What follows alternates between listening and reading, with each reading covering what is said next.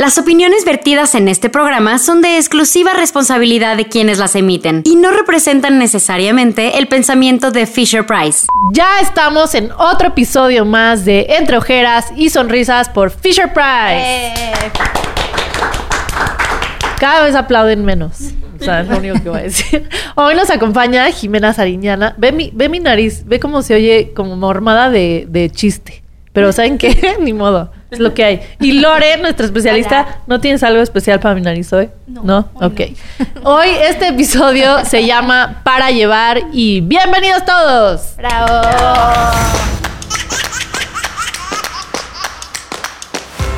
Fisher Price presenta Entre ojeras y sonrisas con Sofía Niño de Rivera.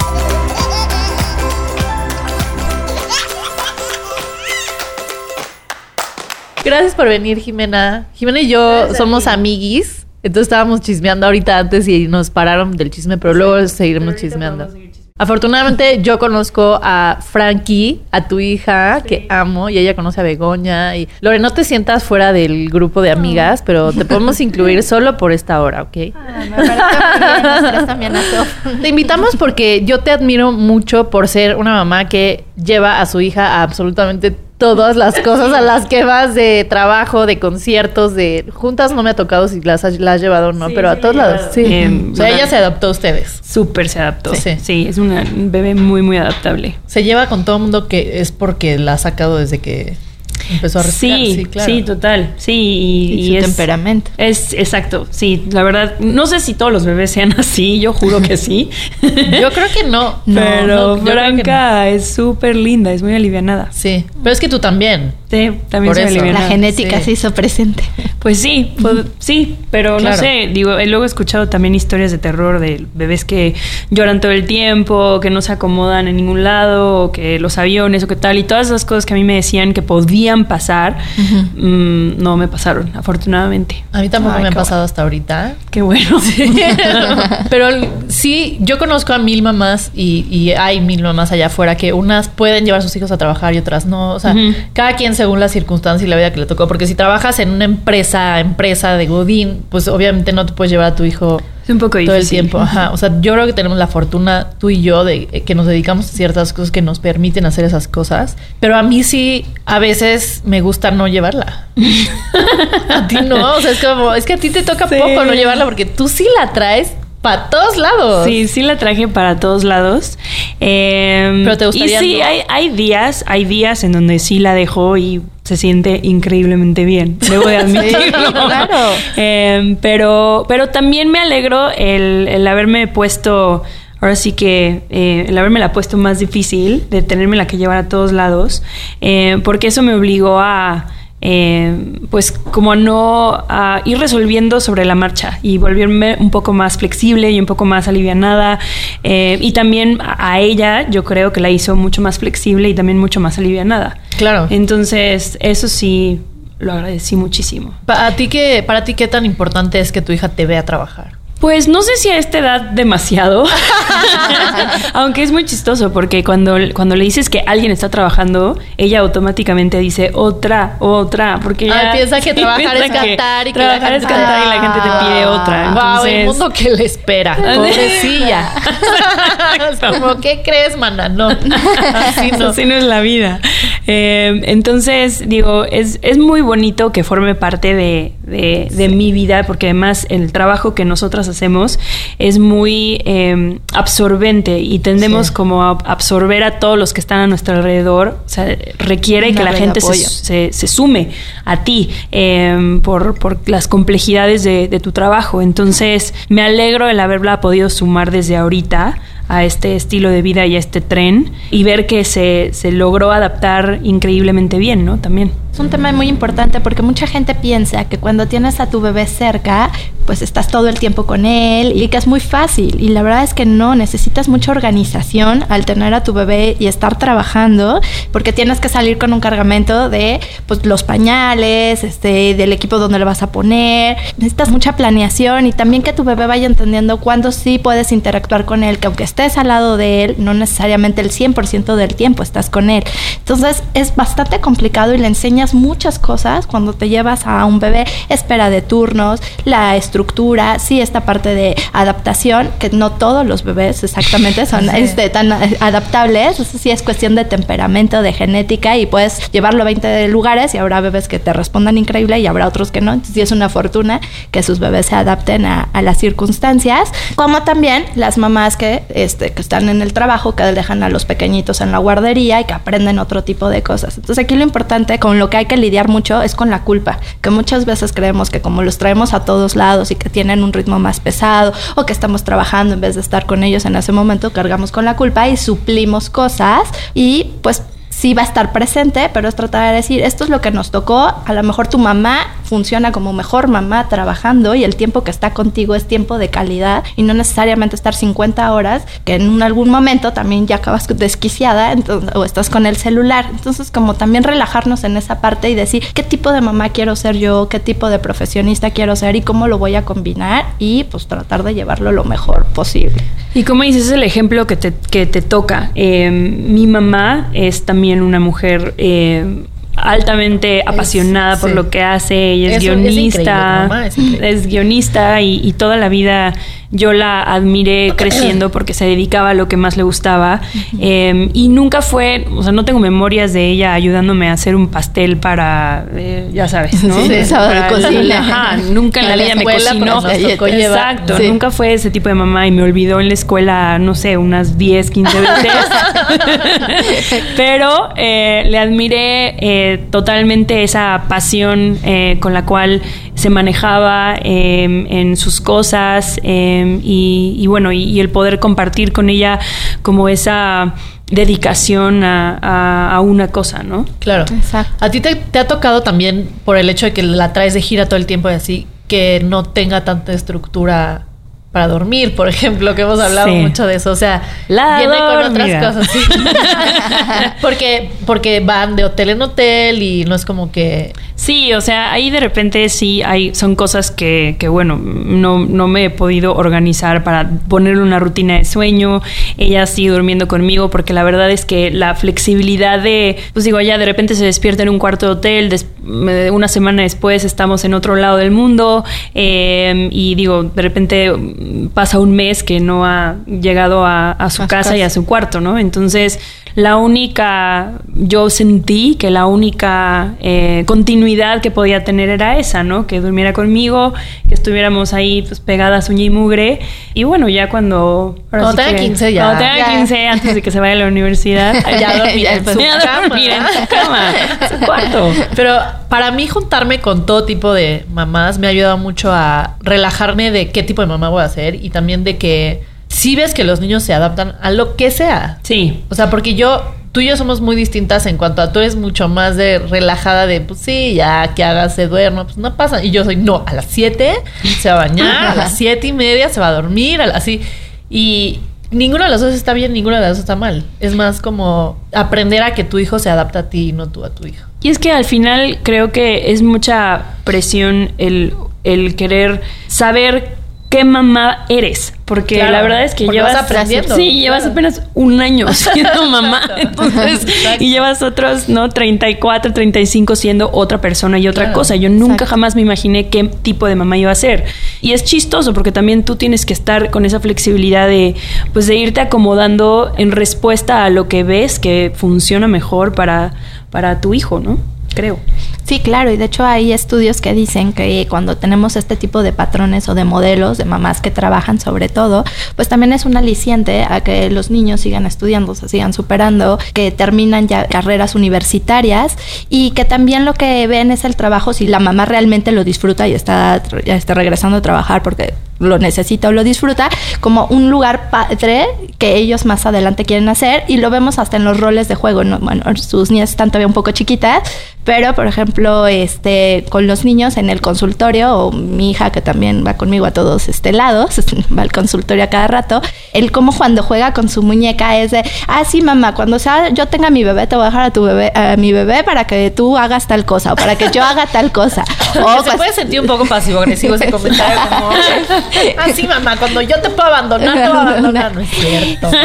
Y van aprendiendo y que son felices y que tú los ves que se desarrollan y que uno es el que luego a veces está como más preocupado ocupado. Entonces el chiste es estar presente, el darle tus tiempos, en que aunque tengas una agenda muy este, apretada, que digas, Ay, el día de hoy van a ser media hora para jugar y realmente que juguemos, que estemos, eso es lo que va a marcar la diferencia entre un pequeñito que está consumado todo el tiempo y otro que no. Son circunstancias, hay veces que nosotros queremos ser de algún estilo, que nos gustaría implementar algo y la circunstancia te mueve, entonces adaptarte a lo que tienes guardando esos puntos que son muy esenciales.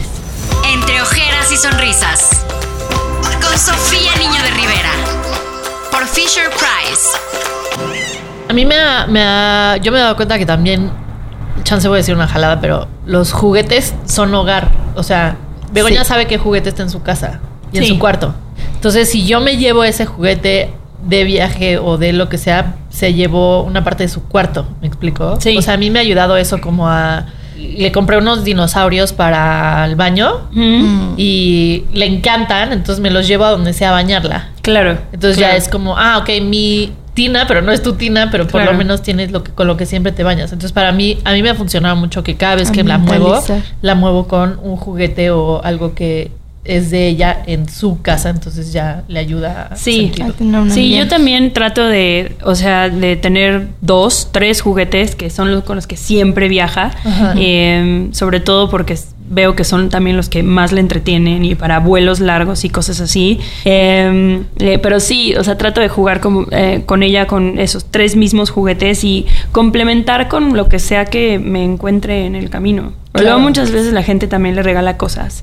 Eh, De en- tus fans, sí. pues, entre mis fans y la gente eh, que sabe que, que viajo con claro. ella, de repente llegamos a un lugar y alguien le, le tiene eh, pues un pequeño detalle y eso Ay, pues, ya, qué sí, padre. es muy lindo, la verdad. Sí. Muy lindo Vamos a llevar todas a abrir. Sí. Yo sí he sentido que desde que tengo bebé, como que la gente que afortunadamente me sigue en mi carrera y así, ha cambiado su relación conmigo también. O sea, cuando me llevan cosas a mí, también le llevan cosas a Begoña. Sí. De hecho, cosas más padres ya a Sí. Begoña que a mí. Ya es como, ah, tú esta playa, pero a Begoña le trajimos estos libros, estos sé qué". Y yo, ok, así va a estar, ok, va. pero, pero sí es increíble como que no nada más tú meterla a tu vida, sino que todas las personas como que digan, ah, ok, esta es tu vida ahorita, entonces la vamos a... Acoger Sí. de esa manera. Y ese es mucho el caso, el caso de Franca. O sea, Franca eh, en ese aspecto ha creado eh, vínculos eh, muy bonitos con muchos de los adultos que la rodean.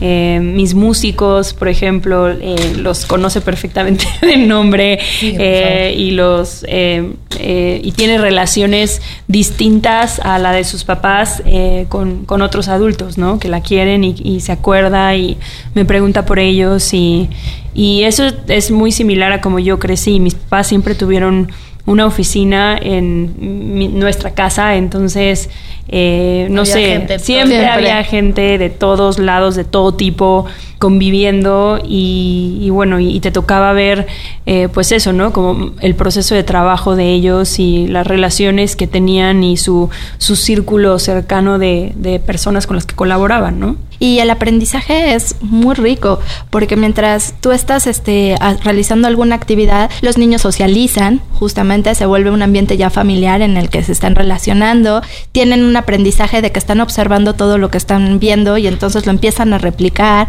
ayudas a estimular el lenguaje porque te están escuchando en tu caso. Positivo cantar. y negativo, porque también luego es como...